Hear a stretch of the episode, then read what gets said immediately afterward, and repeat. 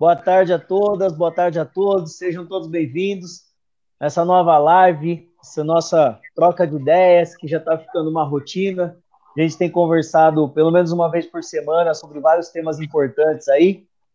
E mais um deles essa semana, ou seja, continuação daquela live há duas semanas atrás, que nós começamos a falar do esporte, que vocês que acompanharam, então sempre acompanhando a gente aí, se lembram bem. Então, como aquele tema ficou um tema acalorado, a gente não consegue esgotar essa discussão, então nós trouxemos também algumas outras pessoas, outros amigos aqui, para conversar conosco sobre o, o, racismo estrutural dentro do esporte. Nós entendemos que é uma, uma questão muito importante, fundamental e pouco olhada, né, para esse tema, para essa discussão. E aí, nessa tarde, também mudamos o horário por um motivo mais do que especial uma pessoa mais do que especial. Então, nós estamos fazendo, deixando de fazer durante a semana. Geralmente, nós temos feito as lives para fazer agora no sábado à tarde, porque era muito importante nessa continuação da live que eu pudesse contar com a presença de um amigo de infância, né? De infância, inclusive, que está aqui conosco, diretamente da Itália, trocando uma ideia conosco aqui. E aí vou já aproveitar e apresentar todo mundo. Então, Estamos mais uma vez aqui com o Toninho. Obrigado, Toninho, pela presença aí na correria. Parou para me atender mais uma vez. Seja bem-vindo. Boa tarde, Ciro. Boa tarde a todos e a todas. Prazer estar numa live com o companheiro Joãozinho, de longas datas, né, de construção coletiva em muitos espaços em Campinas e, por que não dizer, no Brasil e reencontrar o Digley depois de tantos anos aí, né? Companheiro que também vi crescer, né? Tive a oportunidade de ver crescer, né? No nosso meio aqui e importante fazer esse debate sobre o racismo no esporte. Porque não me conhece, sou o Toninho Alves, atualmente é, sou dirigente sindical, atualmente dirigente da FASUBRA, Federação do Sindicato das Universidades Brasileiras, é, e também do Sindicato da Unicamp. Estou afastado no momento, né? Cumprindo uma tarefa aí dentro do partido, dentro do pessoal, mas é, participando sempre dos debates e construindo essa luta antirracista que é, tem tocado aí a todos nós é, nesse período de pandemia. É isso aí, obrigado, Toninho. E aí, vou passar a bola aqui mais que depressa agora para um, um, outro parceiro. Vou deixar você por último, viu, Negrão? Você que está de longe aí, você vai ficar por último aí, porque porque tem que ser, hoje vai ser diferente. Mas eu vou passar a bola aqui para um outro parceiraço, parceiraço de, de, de, longa data, de décadas, né? Que a gente está junto nas articulações, tá junto aí no aprendizado, um parceiro que é amigo mesmo do peito, que me ensinou muito, continua me ensinando muito na trajetória de luta, de discussão, do debate. É um cara que nos ajudou aqui, o hip hop de Campinas e região, tem muito a agradecer por essa figuraça aqui que conseguiu encaixar na sua agenda mega disputada, mega lotada, um tempinho para trocar uma ideia conosco. Muito boa tarde aí, Tiãozinho. Seja bem-vindo. Obrigado pela oportunidade aí. Não, o Ciro, só de sacanagem, ele já começa entregando todo mundo, né, Toninho? De décadas, só faltou falar de séculos, né? Então, não sei se ele está remetendo à luta dos descendentes de escravo no Brasil, se ele está querendo caguetar a nossa identidade aqui, né? Só falta puxar a carteirinha aqui, o RG, e apresentar aqui. Mas olha, sempre bom encontrar com os amigos, né? O Toninho, muita caminhada, é, conheço a família toda, dormi algumas noites aí na casa da família na Costa e Silva, né, o Diclei, o Ciro, pô, é sempre um prazer poder falar com vocês, né? Eu sempre tive uns problemas aí, às vezes a gente lembrava aqui, eu estava falando com o Ciro dos bailes aí na Costa e Silva, né? E o pessoal do Costa e Silva era muito ciumento, então sempre dava uma confusão ali e tal. Já que é para entregar, já estou começando a conversa entregando, entendeu? Mas é sempre um prazer aqui poder falar com vocês aqui, é, tá muito legal bater esse papo, rever os amigos e contar um pouco de história que as nossas vidas têm muitas semelhanças, né? Muitas histórias comuns, né? Às vezes só muda de endereço, de posição geográfica no planeta, mas nossa história geralmente se repete, como diria o, o Marx, né? Muitas vezes como tragédia. E nós estamos aqui sobrevivendo no inferno, como diz o Racionais MCs, né? Mas vamos lá, vamos bater um papo aqui. Acho que vai ser muito legal essa próxima. É isso aí, é isso aí. Obrigado, Tchonzinho, mais uma vez. Eu não estava querendo entregar a idade, estava dizendo que nós já temos uma caminhada juntos, pô, nada disso. Longe de mim querer falar sobre esses longos e longos anos de idade aí. Olha, eu entregando de novo.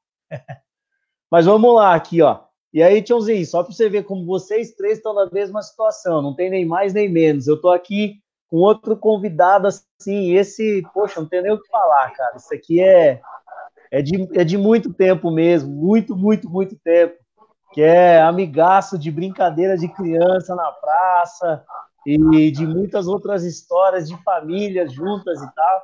E aí, Marcelo, Gilgley, meu amigão, como é que você tá, Negrão? Vindo da Itália diretamente para trocar uma ideia com nós.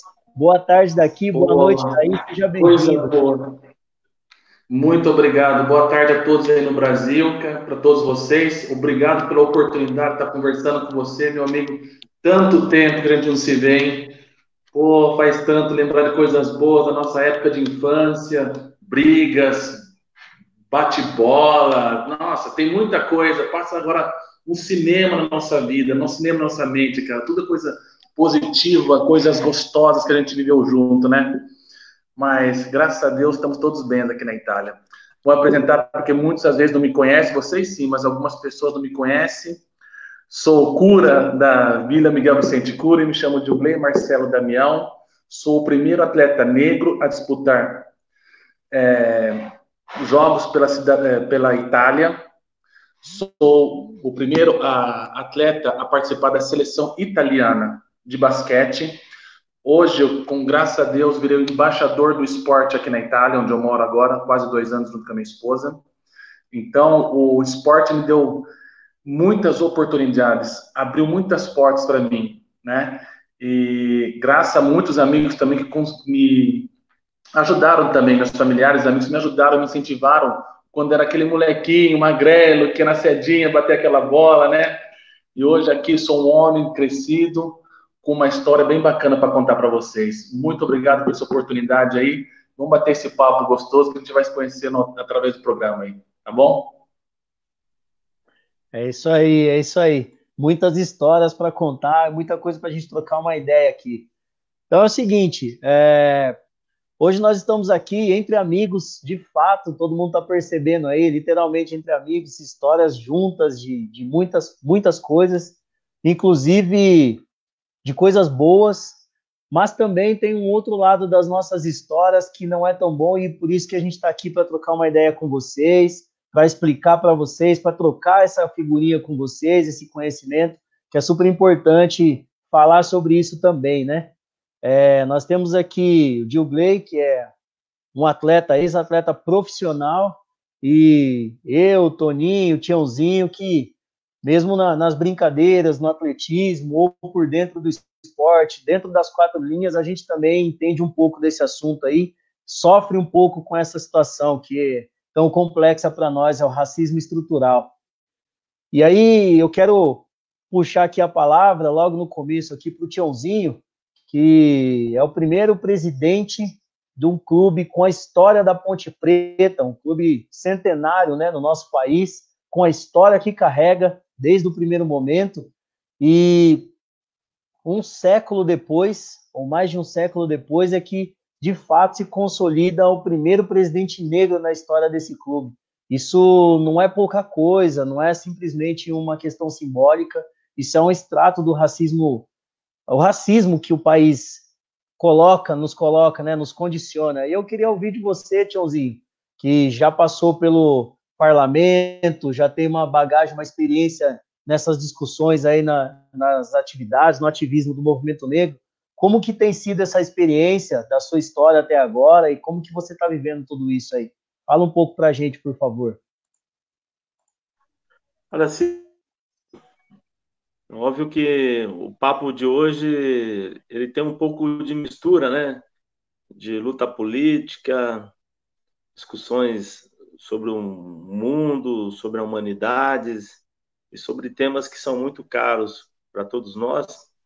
Mas, de qualquer maneira, o fato de estarmos aqui entre amigos, pessoas que têm experiências de vida e que conseguiram sair de um ambiente extremamente hostil do ponto de vista da perspectiva né, para a nossa juventude e poder estar hoje numa condição de, entre outras coisas, estarmos aqui debatendo, né, falando sobre projetos, sobre expectativas, sobre cenários futuros. Né? Eu falo isso porque acho que todos nós aqui, tanto você que está mediando, como o de e o Toninho, é, nós é, somos jovens negros de periferia, né? vocês aí no outro lado da cidade, né? Chamada Zona Norte da cidade, nós aqui na Zona Sul, né? nasci na Vila Georgina, em Campinas, e atravessando a avenida, né? aquela velha história de centro e periferia, né? começava pelo busão, né? o busão nosso já vinha lá, bairro, é, o nome dos nossos bairros, e todo mundo e centro, né? E obviamente esse deslocamento em geral era pra, para o trabalho, né? Não era um deslocamento para o lazer, era um deslocamento para o trabalho. E acho que essa esse movimento que nós fazíamos na cidade, né? seja para jogar uma partida de futebol, seja para ir uma festa, seja para ir para encontrar um parente, ele também foi dando a nós ali, criando condições, assim como os nossos antepassados fizeram, é, de definir algumas estratégias, né? E essas estratégias, obviamente, nós carregamos ela até os dias atuais. Eu estou fazendo essa introdução para dizer que a minha experiência, a condição de presidente da Ponte Preta hoje, o clube completa 120 anos no dia 11 de agosto próximo, ela também é um exercício permanente desse movimento pendular centro-periferia. É uma luta diária do ponto de vista também de você se estabelecer, se constituir é, na condição de dirigente máximo de uma das principais equipes do futebol brasileiro, no ambiente aonde eu sou exceção, eu não sou a regra, né? Então você tem que saber entender que você está no lugar que não foi projetado não foi concebido, não foi construído para que pessoas com as nossas origens, poderia ser qualquer um de nós aqui na posição que eu encontro hoje, que enfrentaria seguramente as mesmas dificuldades, né? Então começa pela pessoa que te recebe na recepção, começa pela pessoa que serve o cafezinho, começa pela secretária que organiza as reuniões, porque em geral e a gente sabe disso porque nós vivemos isso, nós sentimos a nossa pele, nós sabemos como é que é a dor do racismo. Você percebe nos, no, no ato, na atitude, no olhar, quando as pessoas ficam em dúvida de perguntar, tipo assim, o que, que esse cara está fazendo nessa reunião aqui? Será que ele está na reunião certa? Será que ele está nesse local? O que, que ele está fazendo aqui? Às vezes as pessoas até acham assim, pô, você é algum ex-jogador de futebol, enfim. E a hora que você se apresenta, você percebe que tem uma, uma mudança ali, um olhar diferenciado. Mas a vida nos ensinou também a, a ter o couro duro, né? E saber enfrentar essas situações.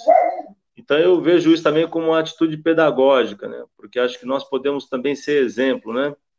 Tem uma música do Racionais que eu acho muito legal, e se eu não estou enganado é Negro, Negro Drama, e o Ciro pode me corrigir, quando é, tem uma parte da letra que você que fala que você sempre espelha em quem está mais perto, né? Então, quando você se espelha em quem está mais perto, quem está mais perto da nossa juventude não são pessoas que estão em espaços de poder, em espaços de tomada de decisão. Então, às vezes, até a nossa própria comunidade, as nossas as pessoas mais próximas de nós não conseguem entender esse tema, né? Como é que a gente lida com isso, né? É, então você fica um tempo todo também lutando de forma que você não possa ser capturado por, pelas as instituições, e depois o Toninho pode até é, elaborar melhor sobre esse tema, do ponto de vista que a gente chama daquelas instituições ditadas, as chamadas instituições burguesas, as instituições que mantêm o chamado status quo. Então você tem todo o tempo a ideia de tentar te capturar ou estabelecer aquele processo que nós chamamos também do embranquecimento, né? Quando você desloca a pessoa do teu centro de gravidade e tenta trazê-la para aquele ambiente aonde ela vai ter um certo reconhecimento enquanto ela estiver naquela posição. Depois ela pode ser descartada, é só apertar o botão ali e outra pessoa vem ocupar aquele espaço que você ocupou temporariamente. A outra dificuldade é as pessoas que, que você lida, que você convive, que você dialoga. Muitas vezes elas é, entendem que você deveria ter as mesmas posturas, os mesmos comportamentos, os mesmos lugares, os mesmos espaços, né? o mesmo tempo de atenção que você dedicava. E muitas vezes você, quando é trazido, guindado para um ambiente de tomada de decisão, também te coloca numa outra, num, num outro nível de, de, de, de, comportamento, não que você é, abra mão das suas identidades, mas você tem que ficar o tempo todo ali, né, andando no fio da navalha, né, sem perder o teu rumo, sem perder a perspectiva, sem deixar de esquecer de onde você veio, qual a tua origem, qual a tua história, e eu termino aqui dizendo como aquela música do, do Taíde, né, que fala a escada serve para subir, a escada também serve para descer. Se você também ficar é, bêbado, é, achando que você conquistou o topo, né, você pode descer muito rápido, porque sempre tem alguém querendo puxar a cordinha ali e te derrubar. Mas esse é o desafio que nos carrega a todos que chegaram aqui na condição, inclusive, de escravos que aportaram aqui nos primeiros navios negreiros nessa terra chamada Brasil. Muito bem, é isso mesmo, Tiãozinho. Agradeço muito aí suas falas, a participação e é isso, né? É, a música do Racionais é Mágico de Oz. O mundo mágico de Oz. Queria que Deus ouvisse essa música aí. Mas aí agora eu vou passar a bola. O Tiãozinho falou várias coisas importantes aqui para a gente refletir. E eu queria ouvir de você aí da Itália, Negrão. Como é que a sua visão sobre isso. Você que tem uma trajetória complicadíssima nesse sentido aí na Itália, passou por várias situações, né? Ainda mais o basquete sendo um esporte considerado elitizado, né? Não é como no Brasil aqui, todo mundo joga bola e depois passa por uma peneira que a gente sabe qual é também um dos critérios. O basquete já nem tem nem essa peneira para nós. O basquete é muito pior nesse sentido. Então, eu queria ouvir um pouco de você, assim, dar sua contribuição sobre o tema, por favor. Olha, vou falar a verdade, né? Quando eu cheguei aqui, é, na categoria de base, com 15, 16 anos, foi difícil, porque eu era o único negro que jogava basquete aqui na Itália, nas, nas categorias de base da, na, aqui na Itália, né? Porque nos times adultos, profissionais, já tinham bastante outros jogadores, atletas negros e considerados muitos jogadores, ex-jogadores da NBA, vieram para cá e terminar o fim de carreira aqui na Europa, né? E para mim foi um grande privilégio participar da seleção italiana. Foi uma honra para mim, porque derrubei ba bastante paradigma, bastante, como posso dizer, muros, porque foi o primeiro atleta com 16 anos a ir para um campeonato europeu num país que você é considerado praticamente o, um dos primeiros na história, né? Você vê na parte bíblica, participou de todas as partes da, da história da evolução do mundo, guerras, não guerras, conflitos, né? participou da Segunda Guerra, onde se aliaram com, com praticamente com os alemães, né? E depois que acabou a Segunda Guerra, a Itália teve uma abertura muito grande para todos os povos para entrarem aqui para colonizarem de novo, para trazer uma nova cultura para eles. Então, eu fui um dos primeiros atletas né, negros a servir na seleção italiana. Depois vieram muitos na parte da atlética, na parte do futebol, na parte do atletismo, mas eu fui o primeiro que nós fizemos até um livro aqui, né? Indo jogar sempre com outros meninos, todos perguntavam para você, né? Na época, nossa, você é mais forte que a gente, por quê? Você pula mais que a gente. Não, eu sou igual a vocês, né? Simplesmente Eu sou um pouquinho mais avantajado porque eu sou negro, sou tenho honra de ser negro. Estar jogando com vocês para mim é uma honra sair do meu país, onde praticamente 47%, 60% da população é negra, e vir para um país onde, na época, 80% da população era de constituição branca, negra, eh, branca aqui na Itália, foi bem difícil. Foi bem difícil. Mas devagarzinho você vai conquistando o coração das pessoas, vai conhecendo a cultura, vai conhecendo, e as pessoas vão te conhecendo também, vão aprendendo com você. Porque aqui foi uma lição de você ensinar e aprender. Eu aprendi muito com a Itália. A Itália me deu tudo né, para mim, na parte do esporte, na parte do emprego, na parte que eu cresci como homem também, como ser humano também. Aqui eu aprendi muitas coisas, cresci culturalmente, aprendi várias outras línguas. Então, nós temos que nos esforçarmos também para querer aprender, queremos sair da nossa zona de conforto. E eu fiz isso quando saí do Brasil, decidi sair do Brasil, vir para cá, aceitar essa, essa, como eu posso dizer, essa batalha, né? Aceitar essa mudança, né? Porque eu queria mudar, eu queria demonstrar que eu não era mais um, eu queria fazer uma coisa diferente para mim, para ser alguém especial. E eu consegui, venci muitas lutas difíceis, mas eu venci. Hoje eu falo quatro línguas. Sou embaixador do esporte aqui na Itália.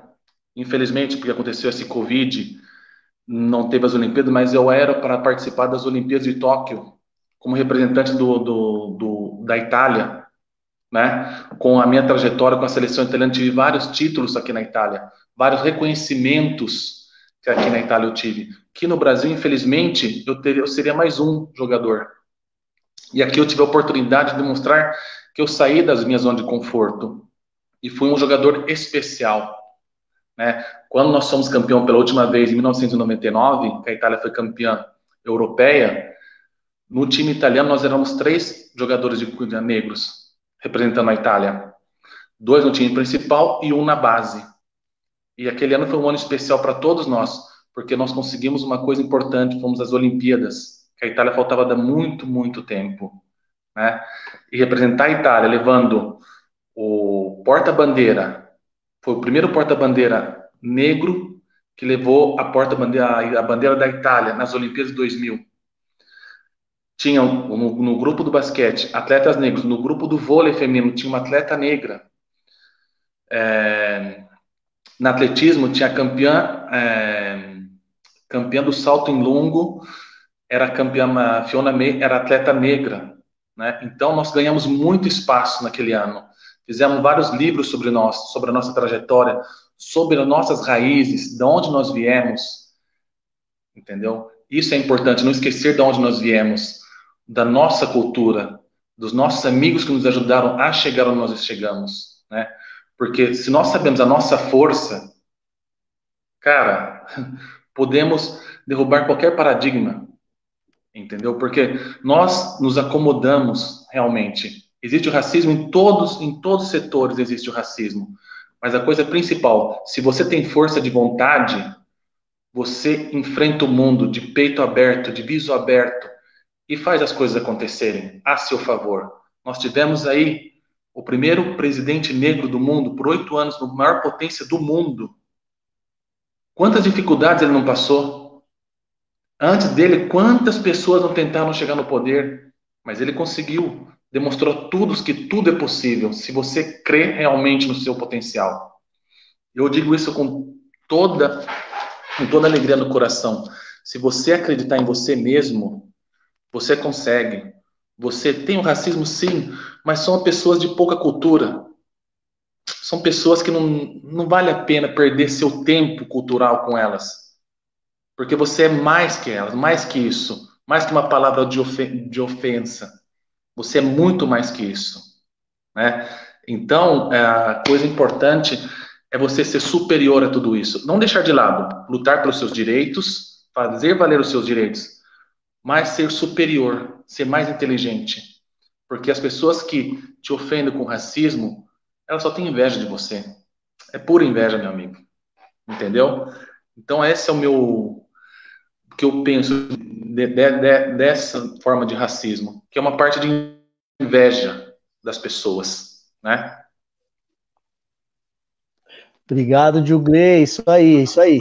É uma visão diferente de alguém que viveu uma experiência diferente, né? Desde a da infância adolescência, sair do país e passar pelo toda essa trajetória que você colocou para nós aqui. Agradecido mesmo aí mais uma vez pelas suas palavras aí. E aí vamos trocando uma ideia. Toninho, pode ser contigo agora? Podemos te ouvir um pouquinho? Ou seja, eu, eu é, já disse estou muito feliz de participar de uma live dessa, é, porque eu acho que nós podemos debater é, várias questões. Eu estava dizendo isso na semana passada numa live, que às vezes as pessoas nos impõem fazer apenas o debate da questão racial. Mas aqui nessa live demonstra que a gente tem capacidade e uma amplitude para debater as questões que vão desde o esporte, a cultura, até a política que define a linha de atuação é, dessas questões. Né? Então, acho que discutir esporte política tem tudo a ver é, com essa experiência e a trajetória com quem está aqui presente, mostrando que as coisas estão é, devidamente é, envolvidas.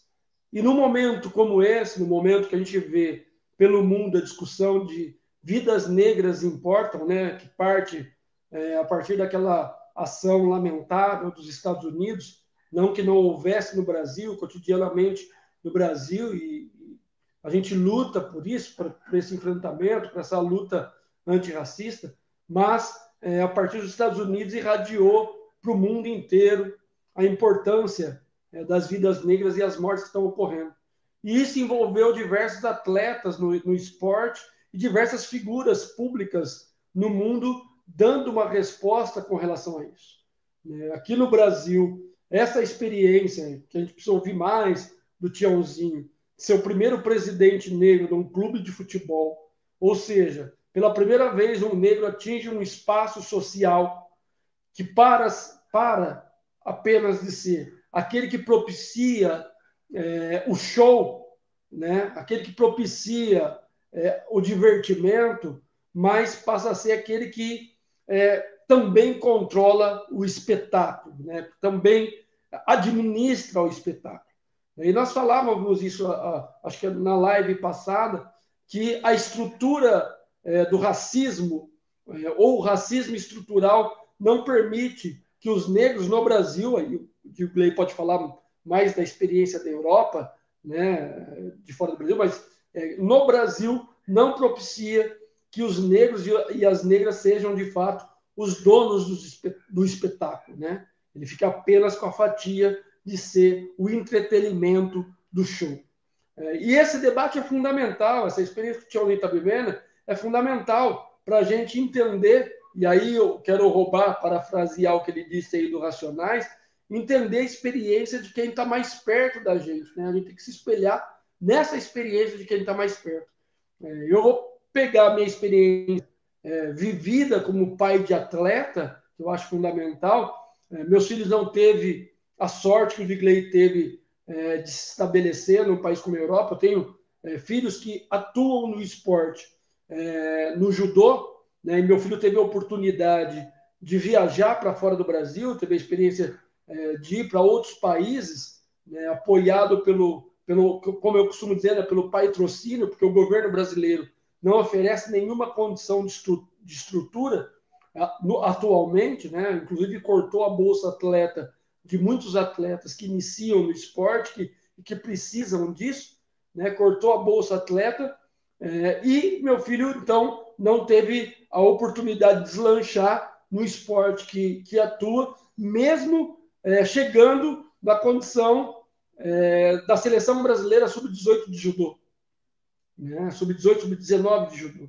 Então, isso demonstra também a incapacidade brasileira de entender que a política e desenvolver uma política estrutural é, no esporte garante que várias, é, vários jovens, várias crianças tenham a oportunidade que o Digley está trazendo aqui para a gente, né, de ser um, um, atleta de expressão na Itália. Né? Aqui no Brasil, lamentavelmente, a gente não atinge esse patamar devido à política desenvolvida por muitos governantes nos estados e municípios, mas do governo federal, que não define uma política estrutural no esporte para que é, a, as crianças possam ter essa oportunidade. Portanto, é, é fundamental que nós dialoguemos e construamos aqui um processo e um projeto que dialogue no segmento do esporte com essa juventude.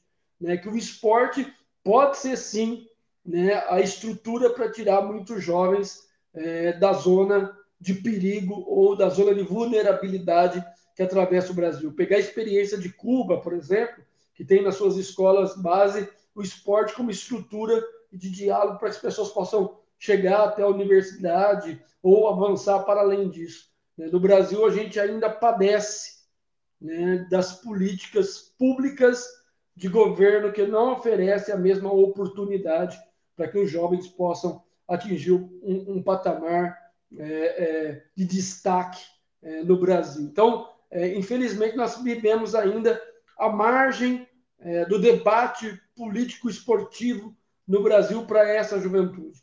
É, quero concluir, Ciro, dizendo que é, fundamental, sim. eu vou pegar o Tiãozinho de novo como experiência. É fundamental, sim, que nós possamos ter mais dirigentes, não só no esporte, mas mais dirigentes na política, negros, que possam propiciar e ser espelho de fato, é, para que a juventude possa dizer: eu posso chegar lá. Eu acho que essa fala do Digley coloca essa necessidade. Né? Como é que eu chego? Eu posso chegar lá, eu posso ser um dirigente de um clube de futebol de destaque, eu posso ser dirigente político, ocupando cargos é, no executivo, na minha cidade, no meu estado ou no país, eu posso ser um, um dirigente ou um atleta de destaque, como o Digley conseguiu ser é, na Itália. Então, isso é fundamental é, para essa juventude, para dizer que nós podemos ultrapassar a barreira e o limite do que nos é condicionado. Né? E o limite do que nos é condicionado hoje né, não é chegar ao destaque, não é chegar ao nível que os companheiros que aqui estão falando chegaram hoje no Brasil. E, e eu acho que o Tiãozinho vai falar, não foi fácil. Né? Chegar onde chegou nem o Digley, não foi fácil. Teve que meter o pé na porta. Mas essa é a nossa tarefa nessa conjuntura. Obrigado aí, Toninho, mais uma vez pela importante contribuição. Aliás, agradeço aos três pelas visões de experiências, de pontos de vista diferentes que culminam com o tema aqui com a gente e trouxeram bastante coisa importante. E aí eu queria é, colocar uma, uma questão aqui para vocês pensarem, para a gente dialogar um pouco, assim, né? O racismo estrutural é um plano muito bem executado aqui no Brasil. E pelas classes ou pessoas que dominam os mecanismos e estruturas racistas, né? Então é um plano muito bem executado e tem quem quem o execute, quem faça a coisa acontecer diariamente. Qual a visão de vocês sobre uma atuação política e organizada para combater essas instituições, essa estrutura racista, por exemplo, como as torcidas organizadas dos clubes de futebol demonstraram há pouco tempo aqui no Brasil, né? Depois dessa, dessa explosão de manifestações antirracismo no mundo, algumas torcidas organizadas que é, geralmente nunca discutiam politicamente as suas questões, ou, de fato, a gente via os pretos e as pretas das torcidas organizadas degladiando entre si, em nome do, do clube, da sua paixão, mas nunca se juntaram para discutir aquilo que é em comum. Porque para a polícia tanto faz se a camiseta é preta e branca, ou verde e branca, ou azul e amarela. Para a polícia, o que importa é a abordagem de um preto, de uma preta, que está indo lá fazer a ruaça em nome do futebol. É, eu, como torcedor de futebol, já passei várias vezes por isso. Então, eu queria que vocês falassem um pouco sobre isso, é, como que vocês viram isso. E uma outra questão aqui que me tocou bastante, que é interessante também, essa, essa parte que o Toninho colocou, o Diogley também colocou de uma forma um pouco diferente, mas é o esporte versus educação. Qual é a importância que tem da relação entre os dois temas, entre as duas situações? Como que vocês veem isso daí? Queria Agora eu vou inverter, vou começar pelo Diogley, porque eu gosto de ir bagunçando a coisa assim para ficar dinâmico. Vou começar pelo Diogley agora, aí depois a gente vai vendo quem que vai falando. Fala aí, Negrão, por favor. Cara, se estruturar bem, né? Nós temos uma grande força, meu amigo, nós temos uma grande força que ultimamente, através dos mecanismos de televisão, internet, criou bastante corpo. Então, as pessoas estão entendendo o quanto é grave o racismo, não só contra o negro, mas falo contra o caboclo, contra o índio, contra o venezuelano, contra o colombiano, porque eles também sofrem o mesmo tipo de racismo que nós sofremos, mas sempre diverso. Aqui na Europa também tem o racismo, né, meu amigo? Mas é mais voltado para as pessoas do Marrocos, os marroquinos, né? Porque falam que os marroquinos são preguiçosos, são isso e aquilo. Sempre quando tem um marroquino, faz sempre uma abordagem diferente, entendeu? Faz primeiro neles, depois nos negros. E é sempre assim, a mesma coisa, né, cara? Depois vão ver, vão conversando com você, vai saber que você é um médico, vão saber que você tem uma bagagem é, cultural bem importante, que veio num país, num outro país, aprender mais sobre a cultura, aprender, fazer um master aqui, né? Eu hoje eu falo quatro línguas, né? Sou bem, é, bem estruturado física, é, bem estruturado culturalmente. Aprendi muita coisa que muito diferente do Brasil. Aprendi a, a como se vive na Europa como eles confrontam o racismo aqui na Europa, como eles vejam no esporte o, o racismo, que é muito debatido aqui. No futebol, principalmente, tem ainda as pessoas ignorantes. Mas aqui a multa é severa. A multa para eles, as pessoas que fazem esse tipo de racismo, é banir dos estádios, é pagar uma multa severa, é pagar na própria pele, sentir na própria pele o que nós sentimos 500 anos atrás, 100 anos atrás, 50 anos atrás, nossos pais, nossos avós sentiram, entendeu? Tudo isso aí agora aqui funciona, né? Funciona, entendeu? Então é importante é saber o poder que nós temos. A nossa palavra muda muitas coisas. Nós temos que saber nos unirmos, ir com os políticos corretos, que vão fazer acontecer, vão dar prioridade às pessoas negras. Aqui na Itália, hoje através do esporte, na seleção italiana de basquete, eu falo mais, tem cinco atletas negros no time principal. Na seleção de vôlei feminina, tem três atletas negras. Eu fui espelho para muitas gerações, muitos garotos aqui que não se importavam com esporte, não faziam nada, todo mundo queria só futebol, mas todo mundo começou a se importar com os outros esportes. Salto em lungo, é, ginástica, voleibol, com muitos outros esportes. Porque, viu, ele conseguiu, ele está lá, ele está na televisão, por que eu não posso ser como ele? Ele veio de um outro país, veio de um país que está a 12 mil quilômetros nós estamos. Conseguiu estar vencendo, está demonstrando que está conseguindo vencer. E derrubar essa política, essa politicagem, foi difícil naquela época, nos anos 90, nos anos 2000, na virada. Era muito difícil. Mas eu consegui, não só eu consegui, como tantos outros atletas que vieram aqui conseguiram também. Porque nós éramos visados pouco mais que futebol, menos que futebol. Primeiro todo mundo olha o futebol, depois olha todos os outros esportes. E através disso, com vitórias, aparecendo na televisão, conversando, falando, explicando o porquê de escolher a, viver na Itália, ser um cidadão italiano, italiano. O porquê eu escolhi isso. Porque me beneficiou, ajudou eu a mudar a minha vida, ajudou a mudar a minha família, ajudou eu ter uma nova mentalidade, me ajudou em todos os, que, os requisitos. E hoje no esporte aqui, nós vemos que tem as torcidas organizadas, tudo, mas quando tem algum pro, protesto racismo dentro do campo, muitos jogadores vão embora de futebol. Muitas torcidas não vão, não se apresentam. Não dão incentivo ao time porque não compactuam com essa atitude, com, com os jogadores de, de negros que representam o time deles. Não compactuam. Não entram. Então, imagina quanto você tem uma torcida com o Milan que tenham 90 mil torcedores, faltando 70 mil torcedores porque não vão no estádio. É um prejuízo enorme. Mas eles fazem isso porque não querem ver esse tipo de coisa. Aqui aconteceu várias situações com o jogador Balotelli, que é muito problemático, mas ele é um que todo dia luta com isso. É um jogador milionário, sim, mas ele luta com isso porque ele quer que o semelhante dele seja igual a ele.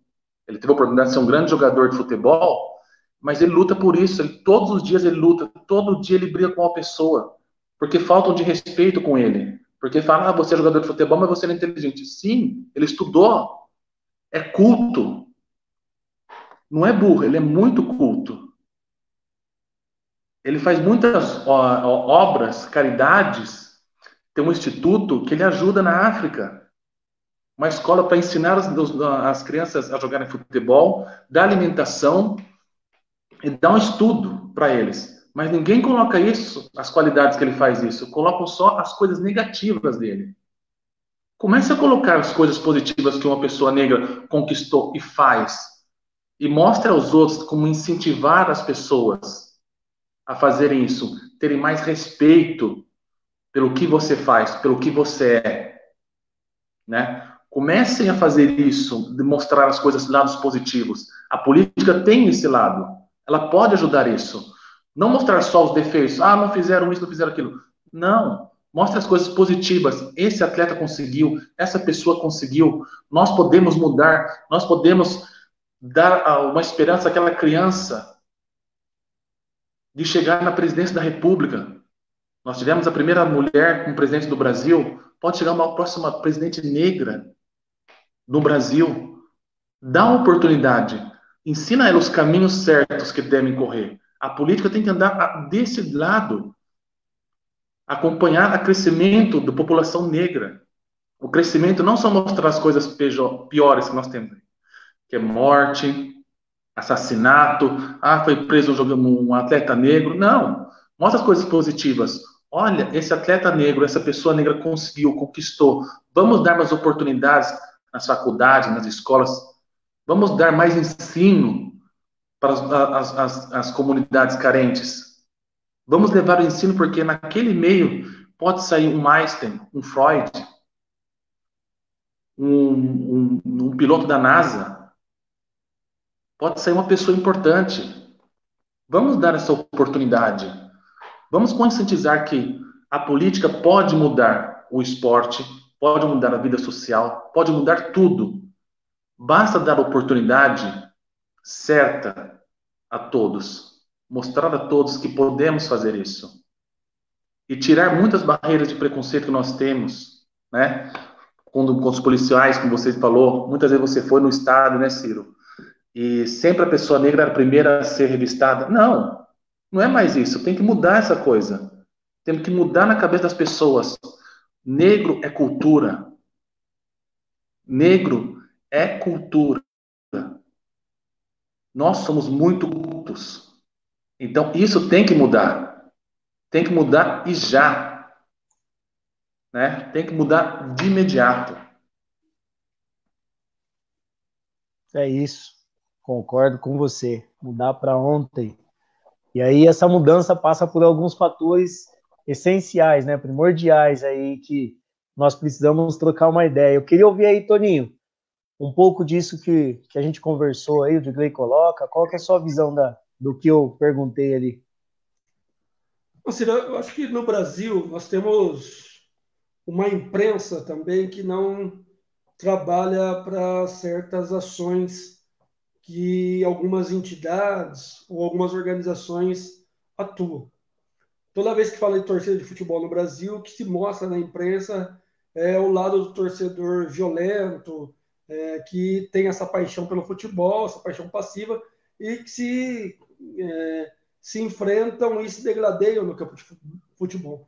Mas não mostra um lado também organizativo, político, é, de, de, solidariedade nesse período de pandemia. Muitas torcidas organizadas ou torcidas de futebol têm feito ações de solidariedade, como a torcida da Ponte Preta, como a torcida de outros clubes de futebol pelo Brasil afora.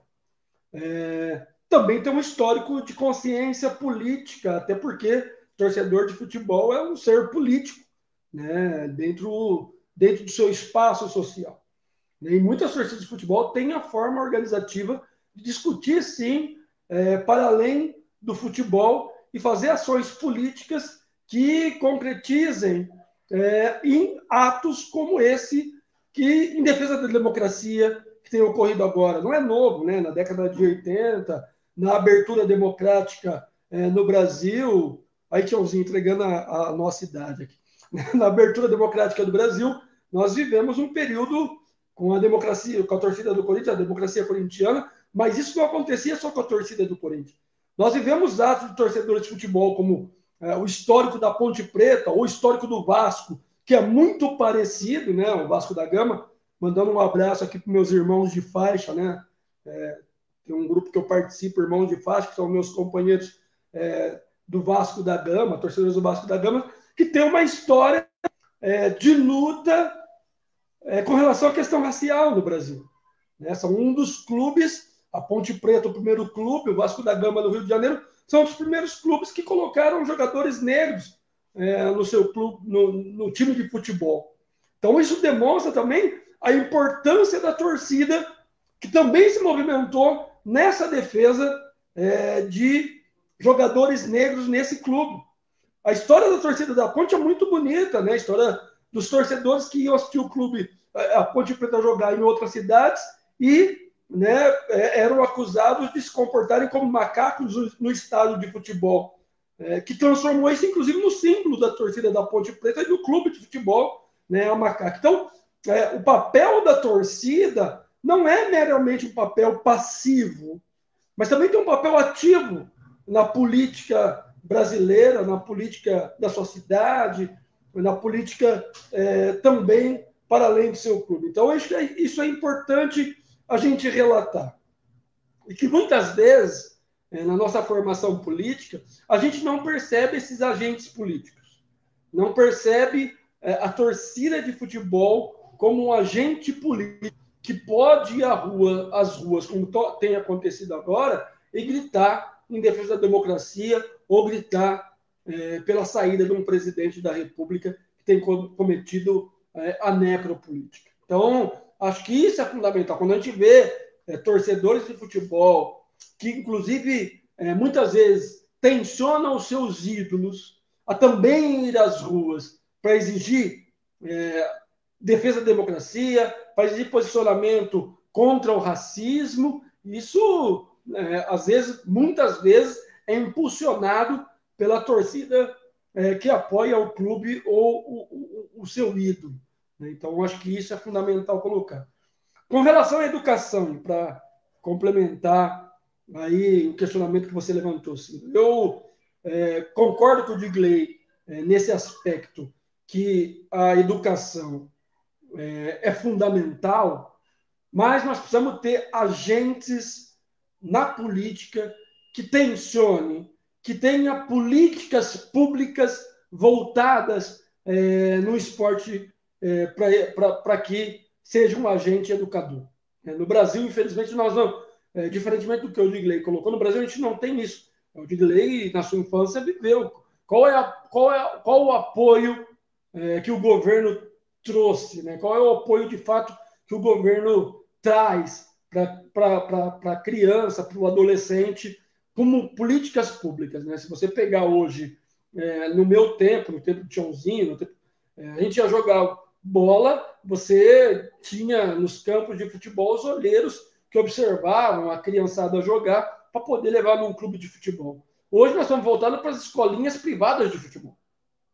Né? Nós não temos uma política que o governo do estado diga, olha, vou fazer é, campos, vou fazer é, praças públicas, vou fazer e incentivar que as escolas façam Olimpíadas, que as escolas façam torneios, que os clubes incentiva, incentive ter torneios é, e, e, campeonatos que a gente possa descobrir aí é, um atleta, que a gente possa incentivar a juventude é, é poder participar e, e, descobrir que dentro do esporte tem um espaço que você pode atingir e chegar a ser um ídolo nacional, como o Digley colocou. Nós não temos isso.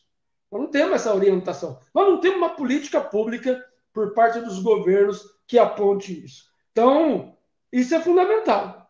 Isso é fundamental. Você estruturar as escolas públicas para que essa pode, possa ser uma alavanca é, para a juventude se envolver com o esporte. Então, é, nós temos experiência de outro país, acho que o Digley pode falar da experiência da Europa, nós temos experiência aqui na América Latina, nós temos experiência, eu já citei Cuba como, como experiência, é, tive, tive em Cuba é, recentemente, vi a experiência é, da criança que inicia né, a prática esportiva até chegar na universidade pública, extraordinário, extraordinário. Então, é, acho que isso é fundamental. O esporte coloca para nós condições é, devidamente aplicada pelos, pelos espaços sociais, pelos, é, pela, pela política pública de um governo, pode sim é, elevar né, o nível de consciência de uma criança, de um jovem, é, a um outro patamar. A um outro patamar. Então, essa experiência nós precisamos é, provocar. Precisamos provocar com agentes públicos e é, com é, a experiência de é, políticos que estejam interessados a desenvolver esse, esse tipo de proposta. Muito bom. Obrigado aí, Toninho.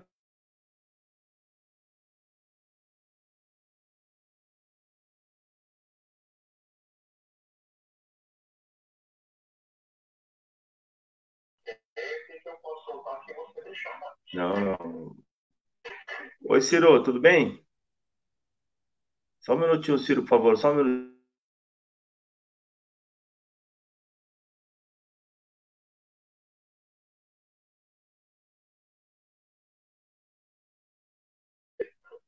Ô, Ciro, desculpa aí. Eu tava aqui, o pessoal tava me passando o resultado do, dos exames dos atletas da Fonte Preta e nós tivemos dois jogadores lá com problema, e, então eles estavam querendo ver como é que divulga e tal. Vocês desculpa, quero me desculpar o Toninho, é, o de Grey e também as pessoas aí que eu dei uma desconectada aqui da live, mas era um assunto importante e urgente, né, em termos de pandemia aí. Mas eu acho que o de Clay, ele apresentou aqui para nós, de uma visão de quem está vivendo no, no centro né, das economias globais, ali no chamado velho mundo na Europa, essa nova essa nova forma de, de xenofobia que, que, que, nós também chamamos de, de, certa forma ela também carrega elementos de, de racismo que é o, o fenômeno da globalização. E, obviamente, numa, em economias onde você não tem aquele volume de, de empregos que tinha no passado, né? o modelo das fábricas mudaram, as tecnologias, em alguns países a população também envelheceu, você teve taxas baixíssimas de natalidade, e, portanto, a mão de obra imigrante, ela passa a ser um fator de perturbação para segmentos, inclusive da classe operária. O Toninho deve, deve até depois ter muito mais elementos de elaboração, de análise sobre esse tema da globalização no mundo do trabalho, porque a gente percebeu, né, Toninho, algumas pautas de sindicatos europeus ali flertando com, com a xenofobia, né? A ideia de que os empregos dos ingleses para os ingleses, dos italianos para os italianos, dos franceses para os franceses, dos alemães para os alemães, perderam um pouco dessa perspectiva de solidariedade de classe também. Que acho que é um dos elementos por onde organiza o chamado modelo de desenvolvimento capitalista, né? Que você vai afastando os traços de solidariedade entre os povos, né? Então, o tema da imigração é um tema que perturba o mundo, perturba a Europa, e óbvio que a imigração, dada a proximidade com o norte da África, ela provoca tensões é, nessas economias centrais que o de Grey colocou aqui. É um tema que no Brasil é comum a gente tratar com os nossos irmãos, sobretudo do Nordeste, né, os nordestinos, que vêm tentar melhorar a tua condição de vida, buscar alguma esperança e perspectiva aqui no sul ou no sudeste. E o tema da imigração, portanto, também é um tema que perturba. E muitas vezes ele provoca ressentimentos, mesmo no seio da classe operária. Então, acho que essa experiência é importante para a gente entender os efeitos da globalização e os efeitos do racismo dentro da globalização, como bem apontava o nosso querido Milton Santos. Né? E, portanto, como é, sonhava Milton Santos, e nós que somos inspirados nele, é, acreditando que um outro mundo é possível. E se um outro mundo é possível, aí a política também é, é algo que foi colocado aqui, ela passa a ser um fator, ou no caso de alguns que estão sendo tratados de forma privilegiada pelo chamado status quo, pela forma como as sociedades estão compostas hoje. Então você tem um elemento daqueles que se utilizam da política e que negam a política e que negam o direito à participação política para as camadas mais populares. Ao negar o direito à participação política e ao tentar nos convencer que nós temos que ficar fora da política, nós deixamos de utilizar a política como um instrumento de transformação. E é esse instrumento que vai permitir, como o Clay colocou, que um país como os Estados Unidos, onde 11% da população se declara afro-americana, consegue eleger um presidente da República, né? Barack Obama. E um país como o nosso, nós temos 56% da população afrodescendente, as pessoas não conseguem entender porque a gente não consegue ter o mesmo peso, a mesma representação política, a mesma capacidade de tomar decisão. Por quê? Porque parcelas importantes da população negra e dos, dos operários brasileiros, dos homens e das mulheres, é, durante muito tempo foram anestesiados com essa ideia de que a política é algo que não deve ser praticado pelas pessoas de bem. Deixa as políticas para os homens brancos, para as pessoas que têm dinheiro, eles cuidam da política e nós cuidamos do trabalho. E essa ideologia acabou nos afastando do debate principal, da luta por direitos e, portanto, da luta por espaços no sem decisão. E, obviamente, isso reflete nas políticas públicas. É isso que o Diclay colocou e o Toninho colocou também. De um lado, o Diclay comentando as políticas públicas na Europa, os seus êxitos, os seus sucessos, os seus avanços, os instrumentos que o Estado utiliza, inclusive, para combater aqueles que praticam atos de racismo, a compreensão que a torcida tem, olha, se vocês estão tratando o Balotelli desse jeito, então eu não vou para o campo, não vai ter renda, não vai ter torcida, portanto, os acionistas do Milan vão ficar incomodados, vão tentar ter uma outra postura e uma outra relação com esse tema.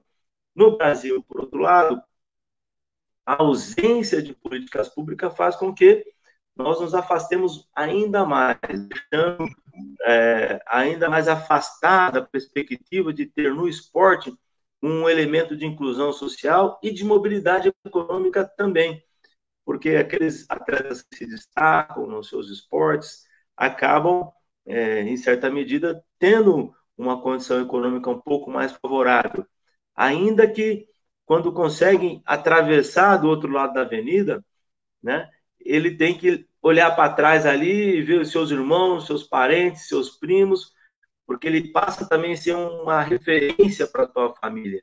E volto de novo aqui com racionais, ele como a gente se espelha em quem está mais perto. Então ele passa a ser um fator de diferenciação e isso também é uma coisa que, tá, que, que é, é pesada, às vezes para uma pessoa que não teve uma condição de de, de ter uma, uma educação adequada né, no teu processo de, de, de, formação. Às vezes, teve que escolher se é ser jogador ou se estudar, e muitas vezes teve que interromper os seus estudos para poder praticar um, ou desenvolver uma determinada atividade esportiva. Esse atleta, de repente, está carregando a família toda em torno de si. Então, às vezes, até muito perverso a cobrança que nós fazemos a eles em função da carga, do lastro econômico, inclusive, que eles passam é, exercer sobre suas famílias. Então, eu penso que a ausência de políticas públicas, por um lado, faz com que o Brasil tenha um caminho mais longo a percorrer do que aqueles que a Europa já experimentou, inclusive do ponto de políticas públicas, inclusive políticas públicas de ações afirmativas. O que seria do Lewis Hamilton se não tivesse uma política de ação afirmativa, inclusive na equipe que ele trabalha, que ele dirige hoje? Né? O nosso, é, eu sou fãzaço do Hamilton, né? Mas o Hamilton é derivado de uma política pública também, de uma política de ação afirmativa, né? Que permitiu que ele pudesse ser hoje da, da exemplo de, de, de, de, piloto de Fórmula 1 no espaço em que ele é o único piloto. Esses dias atrás, na, na numa, numa, numa equipe norte-americana também de automobilístico, um piloto negro foi extremamente hostilizado e recebeu toda a solidariedade dos outros pilotos, dos outros pilotos que não são negros, mas que se solidarizaram com ele. Com ele. Eu reputo a isso aos acontecimentos de Minneapolis, é, onde o, o George Floyd foi assassinado, criou aquela, todo aquele ambiente político, uma luta que é uma luta que começou pelos negros e de repente ela é, adquiriu um caráter de luta antirracista. E nós vimos ali jovens brancos, mulheres, inclusive, na linha de frente, né, segurando a polícia, fazendo aquele chamado cordão de isolamento ou de proteção para que mais jovens negros não fossem assassinados pelas polícias nos Estados Unidos nos últimos dias. Então, acho que esses, esses são, é, são fatos também que devem ser motivo também de comemoração, na medida que nós podemos dizer, nesse momento, né, é, lembrando aqui Malcolm X, que nós, nesse momento, não estamos mais por nossa própria conta, que era o que o Malcolm X falava, nós estamos por nossa própria conta. Quando nós vemos jovens, negros, brancos, índios, todos lutando contra o racismo, nós podemos dizer que nós não estamos por, pela nossa própria conta, pelo menos nesse momento. Esperamos que por um longo período, né, Oxalá é, nos proteja. Eu quero também aqui, pegando um ganchinho, Toninho e o, e o Diego na questão das torcidas. Né? O Toninho lembrou bem que não é, não é a primeira vez que as torcidas se manifestam no Brasil.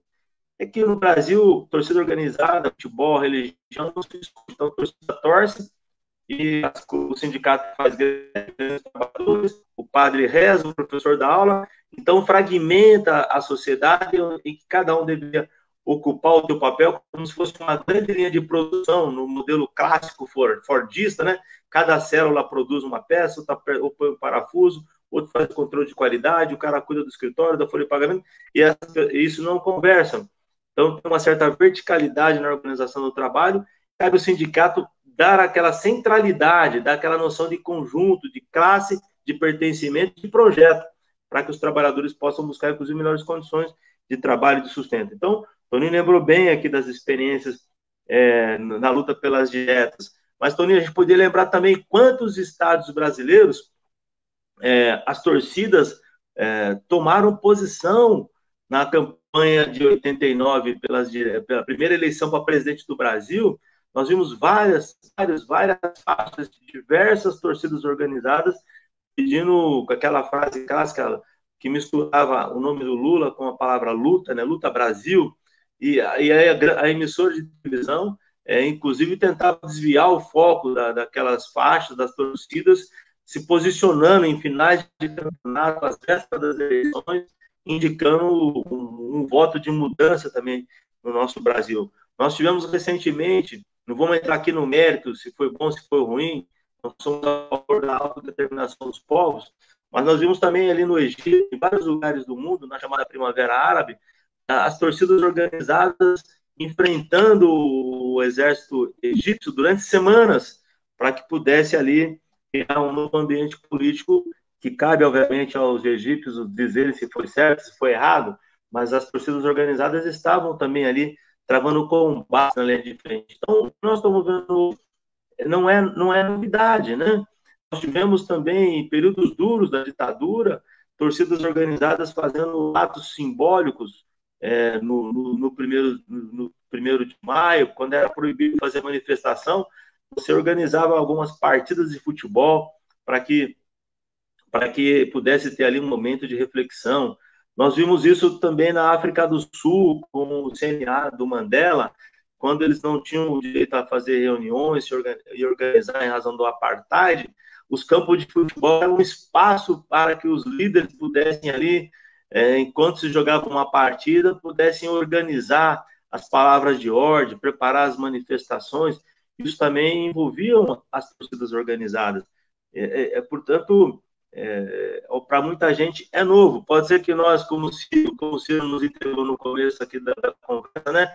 Como as nossas décadas de vida de militância já nos colocou em situações também muito agradáveis do ponto de vista do, do embate político, os nossos cabelos brancos aqui fazem com que a gente possa colocar é, esses pontos da história. E por último, é, eu acho que a questão também que o, que o Dilclay colocou é preciso ter uma agenda comum. Qual que é a agenda comum, né? Eu acho que a gente tem três elementos aqui que podem ser é, fatores de uma agenda comum, que dialogam com o tema do racismo, que dialogam com o tema do combate ao fascismo, à intolerância, ao preconceito, que é o tema que no, no, nos organiza aqui, nos dá perspectiva de vida, que é um tema dele, é o tema da educação. A educação, como o Toninho colocou, educação que trabalha com o tema do, do, do esporte, vendo aí algumas experiências que ele próprio fez referência à educação em Cuba, em outros países, onde o esporte é parte integrada. Hoje nós sequer temos aulas de educação física nas escolas. É uma tristeza quando você passa em frente às escolas públicas. A maioria não tem professor de educação física, não tem aula de escola de educação física.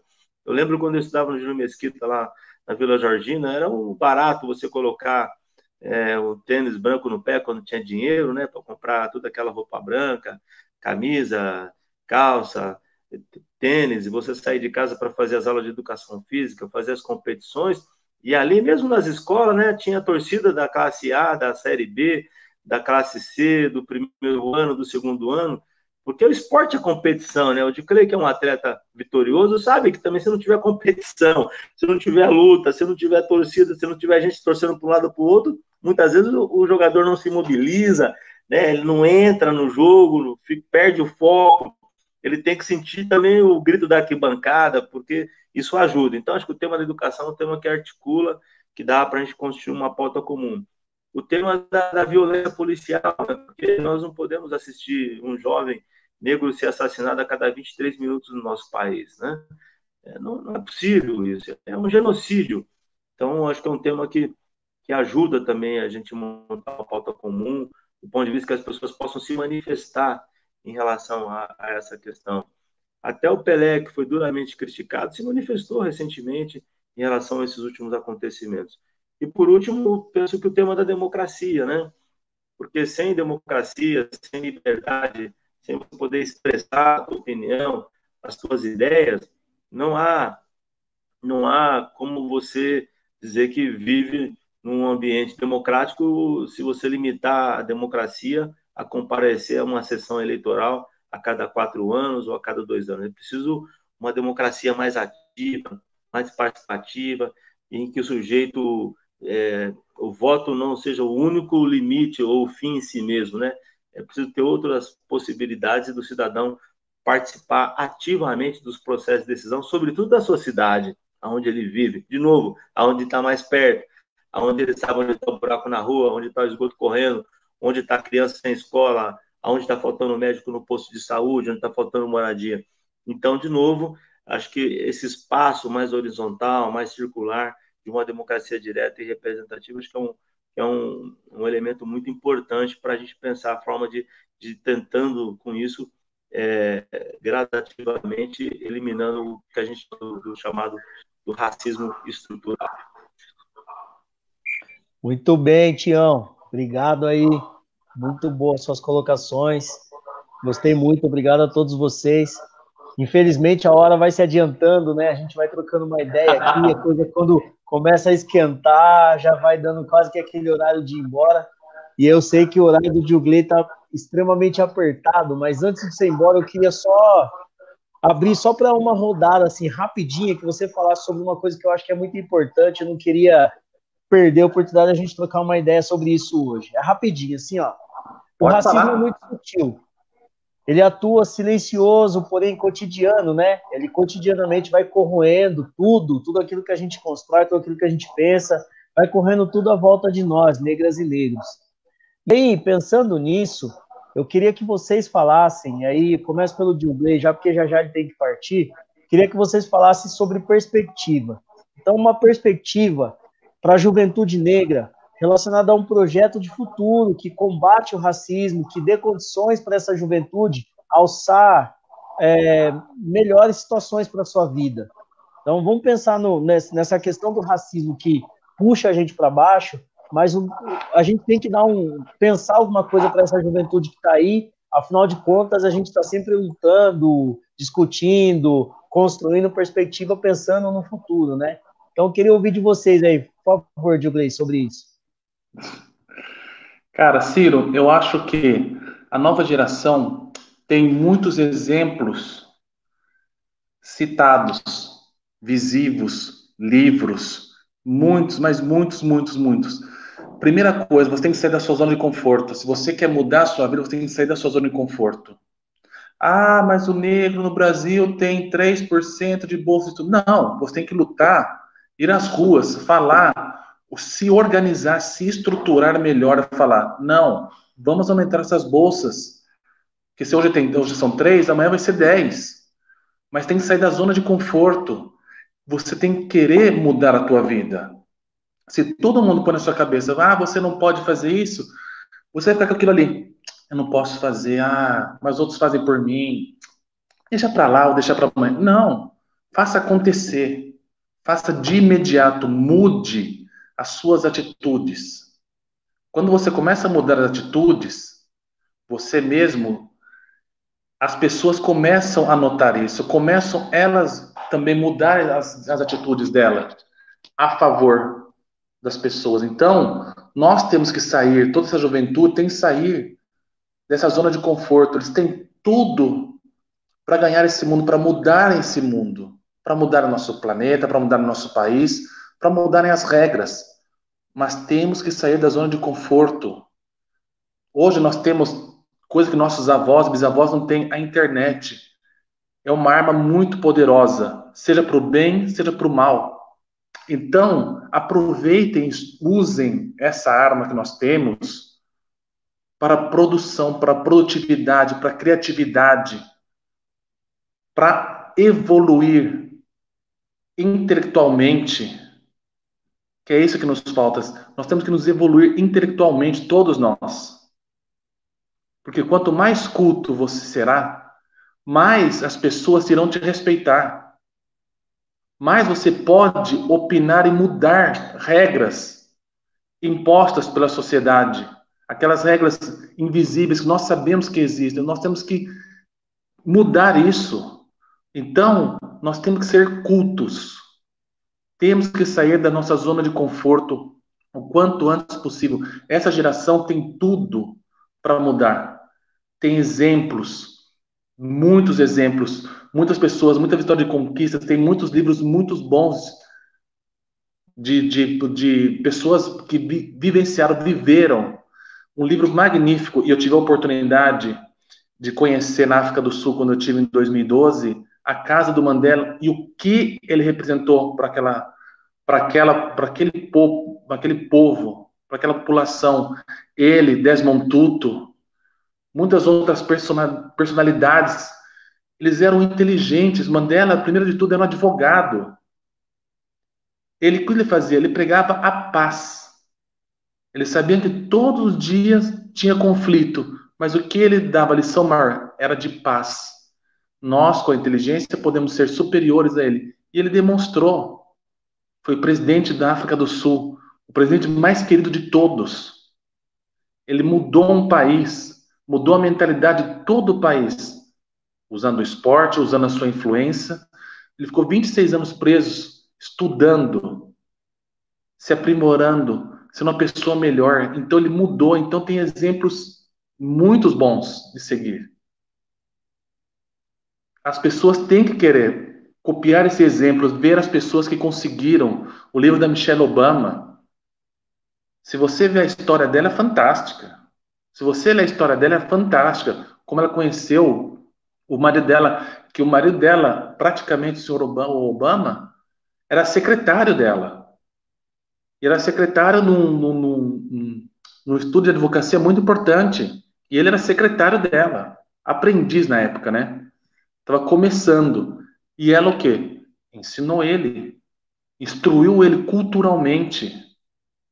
Então, essa geração tem muito, muito, muito que aprender.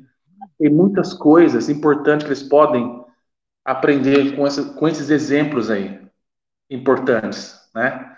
E temos vários outros exemplos no nosso país, Joaquim Barbosa, temos outros que posso citar aqui. Então, eles têm que se informar, têm que buscar conhecimento, porque conhecimento é a melhor arma para combater o racismo. O conhecimento é a melhor arma para combater qualquer tipo de racismo, seja ele intelectual, seja ele visível, seja ele invisível. A é a melhor forma você usar a sua inteligência, querer mudar, querer sair da sua zona de conforto. Essa é a coisa principal. É isso, tá Negrão. Obrigado aí pela contribuição. Tião, obrigado você. Posso pedir para você dar a palavra aí?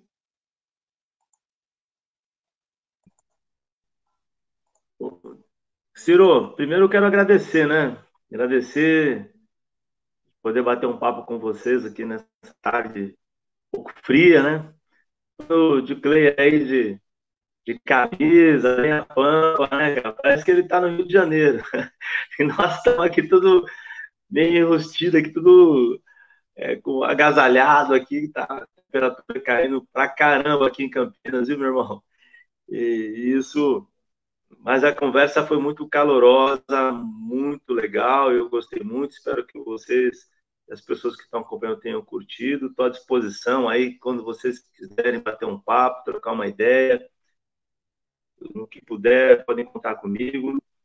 Eu acho que o Clay colocou uma questão que os atletas, né, os esportistas, de uma forma geral, precisam ter foco, objetividade, ter meta, resultado e não podem.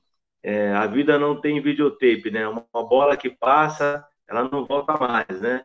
Perdeu, perdeu, ela não volta mais. E muitas vezes eu acho que falta para nós também é, essa percepção. Acho que essa, essa reunião de hoje aqui, essa live, ela foi bastante pedagógica nesse sentido, né? Porque a gente trabalha muito com a perspectiva histórica, né?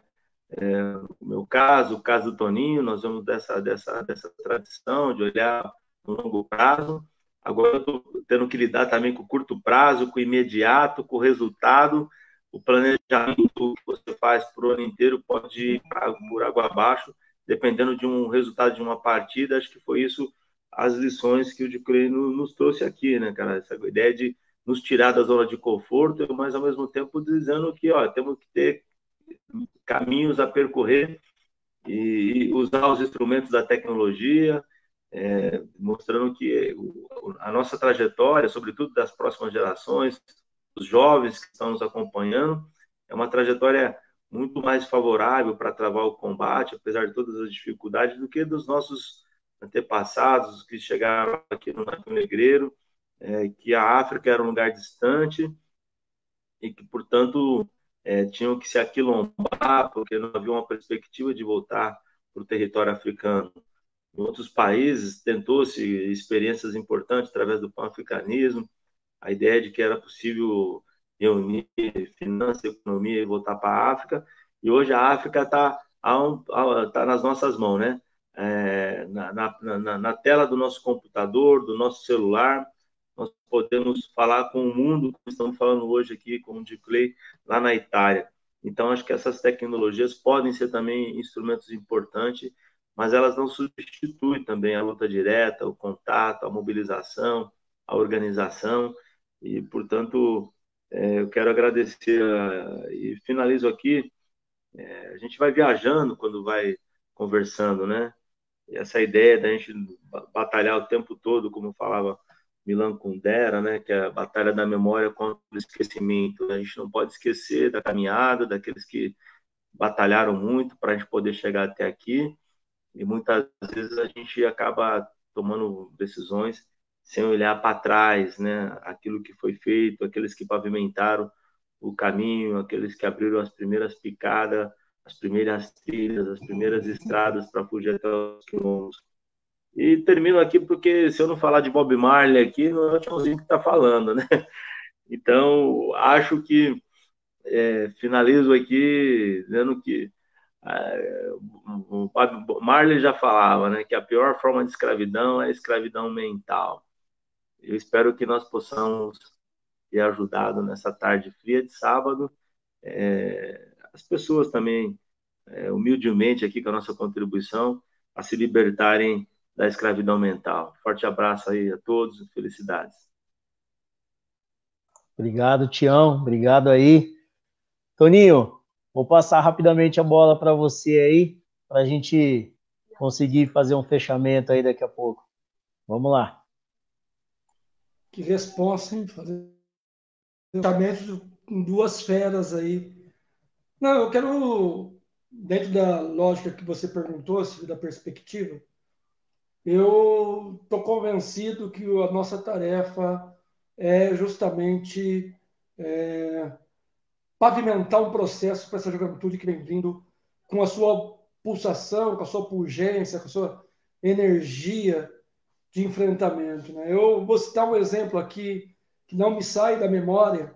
Nós vivemos aqui no Brasil, não sei se, se chegou na Europa, se o Dilei teve informações disso, que foi o movimento pelo rolezinhos no shopping, que parecia uma bobagem, mas a juventude de periferia negra querendo ocupar uns espaços sociais que não, não era permitido, né? E se transformou num movimento que a gente deu pouca atenção é, no processo de a periferia estar tá descendo as ruas e ocupando o asfalto, né? Só passando rapidamente, é, a gente sabe que o shopping center não é um espaço é, da população negra de periferia e que muitas vezes é perseguida quando ocupa esse espaço social. Então, é, acho que esse movimento demonstra que as pessoas também se deslocam e não estão num estágio é, de permanência e inércia. Né? As pessoas estão se mobilizando, como estão se mobilizando agora no Brasil, em defesa da democracia. E aí eu concordo muito com o que o Digley falou. Eu acho que é, no mundo globalizado, informação é tudo. Né? Nós precisamos, de fato, é, criar formas, é, e o, o Tião citou o Milton Santos, né? o Milton Santos dizia isso, inclusive para quem puder assistir no seu documentário é, por uma outra globalização, ele dizia que nós precisamos aprender a utilizar os instrumentos que a burguesia é, produz e despeja, né, quando despeja o seu excedente, né, nós vamos saber utilizar isso a nosso favor. Né? E a gente está aprendendo a utilizar a nosso favor. Né? Fazer uma live como essa, com o Digley do outro lado do oceano, não é qualquer coisa. Ou filmar a violência do Estado contra a população negra, é, não é qualquer coisa. Então a gente está aprendendo a utilizar essa ferramenta. Mas isso não basta, eu concordo o Digley. Precisamos é, fazer leituras é, de outros autores, né? Nelson Mandela, que ele citou aqui, Steve Biko, que pouca gente conhece, Steve Biko, né? Franz Fanon. Nós vamos fazer essas leituras. E os nossos clássicos brasileiros, né? o próprio Milton Santos, que eu citei aqui, o Silvio de Almeida, o Henrique Cunha Júnior, né? a, a companheira de Amila Rodrigues. Então, é fundamental que nós é, despejemos também essa construção é, dos nossos é, autores negros e negras que têm produzido muito no último período. Né? Produzido temas que a gente precisa beber da fonte para poder organizar a nossa movimentação nos campos, nas quadras, nas ruas é, é, é, e nas periferias. Então, eu estou convencido que esse é o momento. E, e a minha a expectativa é poder estruturar um processo e mais uma vez, como o Tião fez, como o Liguei fez, meteu o pé na porta, né? Eu estou tentando meter o pé na porta e discutir é, a política de Campinas é, numa perspectiva negra. Né? O Tião meteu o pé na porta e virou presidente de um clube importante no Brasil, não um clube qualquer, né? Ponte Preta é um clube reconhecido nacionalmente e internacionalmente, né? Então, acho que esses exemplos né, nos levam a dizer para a juventude que é possível. É possível, sim, a gente diminuir a desigualdade social que a gente atravessa no país. É possível, sim, a gente ocupar cargos e funções num país racista como o Brasil, né, de, de espaços decisórios, mesmo que isso ainda leve algum tempo. Então, quero agradecer, Ciro, mais uma vez o convite, é, dizer que estou muito feliz de, de reencontrar aí os companheiros né? o Digley, que eu vi crescer, o Tiãozinho, que, que como o Ciro falou, né? militamos junto, ombro a ombro, né? e é, vamos continuar militando, espero, é, e construir um novo, uma nova perspectiva de mundo, uma nova perspectiva é, de país. Muito Obrigado aí. É isso aí. E aí, antes de fechar, eu tenho. Quero agradecer a todo mundo que acompanhou, várias pessoas se manifestaram aí. E tem um pessoal que eu vou citar o um nome aqui que eu acho que vocês conhecem bem. E aí vai ser bem interessante aqui, o Gilson Ferraz Júnior, parceiraço nosso aí de longa data, Vila Cosilva, obrigado, Gilson. Jorge, meu irmão, meu sócio, parceiro, Beto Safranova, Lu Bigger, obrigado, Lu. Lembra, Lu, tiozinho? Aquela época nossa de ouro do hip hop, Campinas. A Lu tá acompanhando a gente aqui. A Cláudia, presidenta do PSOL Pedreira, obrigado, Cláudia, mais uma vez aí, sempre na correria, sempre dá um jeitinho de passar nas lives aí só para dar um toque. Agradeço muito a, a disposição de estar com a gente aí sempre quando você pode. Lajara tá aqui com a gente. Ô, Lajara, hein? Essa daí é de longa data aí, ó. Obrigado, Lajara, uma honra. A Lajara faz parte da nossa história, não da minha, mas da nossa história, né? E eu agradeço muito você estar por aqui, Lajara. Beth, Beth também, obrigado, Beth, por estar aqui com a gente. Rafael, todos vocês aí, gente, são fazem parte da nossa trajetória, minha, Toninho, Tiãozinho, Digley, e eu quero agradecer imensamente a participação de todos vocês aqui. Obrigado, Digley, de coração, cara. Obrigado mesmo por você ter parado um pouquinho, ter trocado essa ideia com a gente, foi super positivo. Tiãozinho, é honra sempre, né, cara? Tem só que te agradecer por todo esse tempo aí, todos os ensinamentos, todas as trocas. A gente tá sempre junto e a gente vai continuar marchando junto. Toninho, Vamos meu irmão, obrigado mesmo, tamo junto. Gente, obrigado por vocês estarem aqui, obrigado por a gente ter trocado um pouco disso aqui. Carol, obrigado, Carol. O pessoal de Sumaré tá sempre na sintonia. Olha o Tiãozinho, Tiãozinho, Gilson tá mandando um abraço para você aí, cara.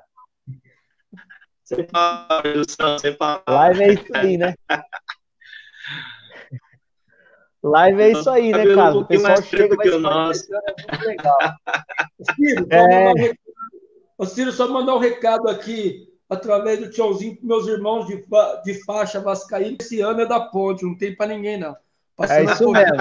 Esse é, esse é o nosso ano.